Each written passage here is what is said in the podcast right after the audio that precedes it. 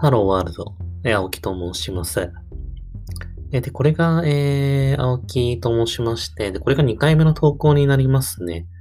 で、えっと、これ自体は、えっと、1回目投稿して今、し終わってその後すぐ撮っている形になります。いざ喋ってみたら結構面白かったので、そこにやられて投稿しています。単純な人間ですね。で、1回目投稿したのを自分で聞いてみて、非常に思ったのは、とか、えー、がすごい多いなっていうのを感じました。これだけでも非常に、まあ今在宅勤務で電話会議っていうものが非常に多いので、まああのいかに自分の 声というものとか、その場での、その息を吸ってるとか気持ち悪いのかっていうことを認識できたので、非常に意味があるなと感じました。まあ、なので、えっ、ー、と、これを聞いていて、まあ、聞いてる方 やっぱいないと思うんですけど、聞いていて、もし、その、投稿とか迷われてる方がいたら、まあ、そういう意味だけでもすごい自分の声を聞くだけでも価値があると思うので、まあ、ぜひ始めてみたらいかがかなと思います。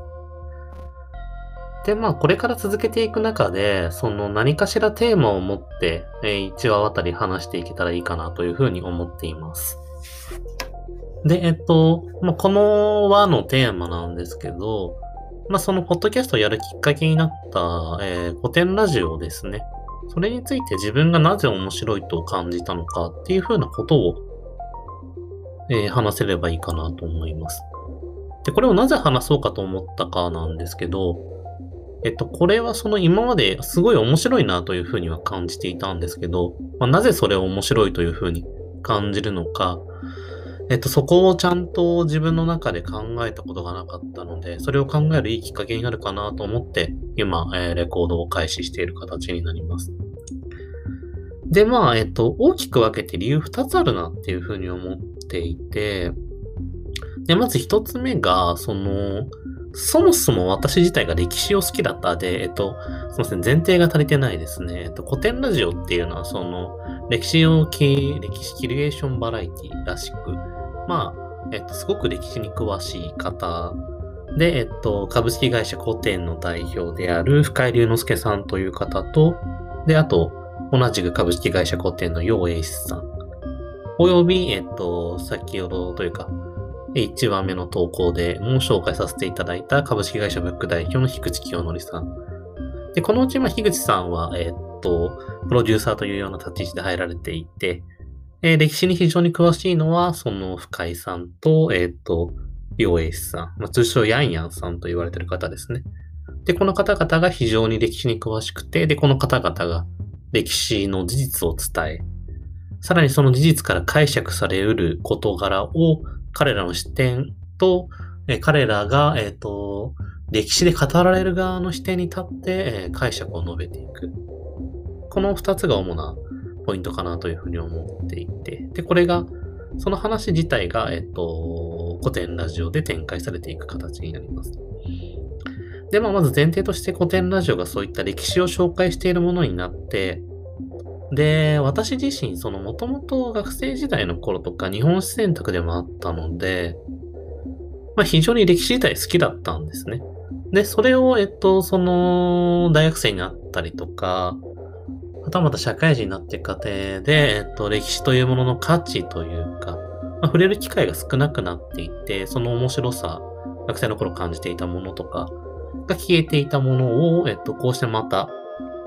いろいろな経験をまあ少ないながらも積んできた中で再度、よりそれを面白く、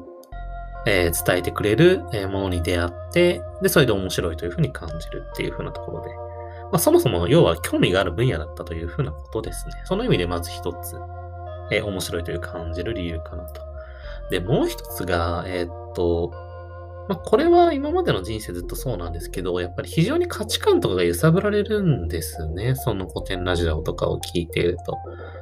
まあ、それはその深井さんなり、えー、ヤンヤンさんなりが、まあ、樋口さんもそうだと思うんですけど、非常に大事にされている、まあ、相手の文脈で物を語るという風な視点ですね。まあ、つまり、えっと、歴史というものは今とは価値観が大きく異なる世界についての話が非常に多いわけですね。えっと、当然、えっと、少し前まで世界の価値の基準の中心は、例えばキリスト教であったケースも多いと思いますし、まあ日本だと儒教、まあ儒教は今でもすごい生きてるんですけど、その、まああとはその、いわゆる、えっと、幕藩体制とかですね、いわゆる武士とか、えー、武士道とかっていう風なものであったりとか、はたまたまた全然違う世界であったりとか、っていうので、まあ、歴史って今と全然違う価値観の、えっと、話、世界の話になりますと。で、えっと、よくやってしまうのか、まあ、これ別に歴史だけじゃないんですけど、違う価値観を自分たちの価値観から判断しようとしてしまうと思うんですね、人というものは。えー、なんですけど、えっと、それだと、その、基本的にその価値観が今の自分の価値観と大きく異なると、その馬鹿にしてしまったりとか、その、あとはその、えっと、気持ち悪さを覚えたりとか、まあ理解できないのでっていう風な方向性についついちがちなんですけど、ただ、えっと、そこをそうではなくて、その相手側の価値観で、その実際に起きた発生した事象とかっていうものを考えていくと、まあ改めてその考え方の枠が広がる。つまりその自分と違う価値基準でものを見るっていう風な話になってくるので、まあ、非常に自分の今持っている価値観とか、物差しっていうものが揺らぐんですね。で、えっと、そうした時に得る知的な快感というものが非常に気持ちがいいんですね。で、これは、えっと、その古典ラジオだけでなくて、今まで生きてきてもそうなんですけど、まあ、例えば、えっと、大学生から社会人になった時に、えっと、その価値基準が揺らぐというか、えっと、今までにない体験をして、えー、新しい体験をしてて、新しい価値観を知って、その時にはめちゃめちゃ面白いなっていうふうに思ったりとか、で、それはその、高校から大学に入った時もそうですね。もともと田舎の方の出身なんですけど、そこからその、結構東京のまあまあ大きな大学に入った時に、で、いろんな人と出会う中で感じる新しい価値観に触れた時の感覚とか、っていったものが、そのひどく自分の知的好奇心をくすぐって、またそこで素晴らしい快感を自分に与えてくれるんですね。でもそういったもので今までそういった価値観が揺らぐとか、新しい価値観に出会うっていう風なもの自体に、まあ面白みを感じるような習性が自分の中についていて、で、そこに対して、えっと、その、古典ラジオっていう風なところが、それをより激しく自分の価値観とかを、しかも超お手軽に揺さぶってくれるので、まあ、聞いてるだけですからね。経験ではなく。っていう風なところで価値観を揺さぶってくれるので、まあそういった意味で、その、まあそもそも歴史が好きだったという風なところと、あとその価値観を揺さぶってくれるというところ。この二つが自分の、えー、思考と非常にマッチしていて、て、まあ、結果的に楽しいっていう風に感じるのかなと思います。まあ、いずれにせよ、その、何を面白いと感じるかはすごい人それぞれだと思うんですけど、まあ、事実、その、古典ラジオという風なものが、えっと、その、どんどんどんどん世の中に浸透していって、今多分10万人ぐらいリスナーがいるのかなっていう風なものであって、評価されているものでもあるので、まあ、いずれにせよ多分聞いてみたらすごく面白いという風に感じる方は多いのではないかなと思います。まあ、ただ、その、学生の方が聞いてもすごい面白いんだろうなとは思うんですけど、まあ、それ以上にやっぱりその、えっと、結局、深井さんがまあ主な、えっと、語り部になってるんですけれども、まあ、その深井さんがまずその文化人類学的な思考法で、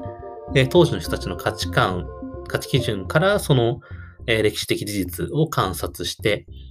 行って、その上で、そのファクトとか、えー、判断基準、えー、解釈っていうものを、さらに現代の、え、っと、日々、えっと、生きていく中での価値基準とか、彼なりのだと思うんですけど、えっと、深井さんなりのその、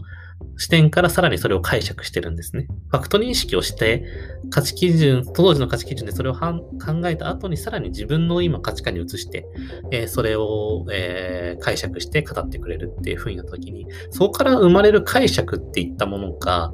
おそらく非常に今、あの、現代社会に対して普遍性があるというか、多くの人に響きやすい内容を語っていると思うんですね。まあそういったところが非常にその多くの人に面白さとか、面白いなっていう風な感覚を与える部分なのかなと思います。はい、まあ、いずれにせよそういった理由で、えっと、面白いと思った古典ラジオというものに出会って、で、えっと、そこからこうして、えー、まあ、巡り巡ってでもないんですけど、ポッドキャストを始めているので、まあ、ポッドキャストを始めたきっかけとなった古典ラジオというものに対して、今回は、えっと、ご紹介させていただきました。まあ、私以外の方に非常に多くの人が紹介されてるので、何を今更お前がっていう風な話ではあるんですけれども、まあ、ちょっと思考の整理になったので、えっと、使わせていただいたという風な僭越ながらですね、形になります。はい。では10分過ぎましたので、えー、以上にさせていただければと思います。えー、see you again.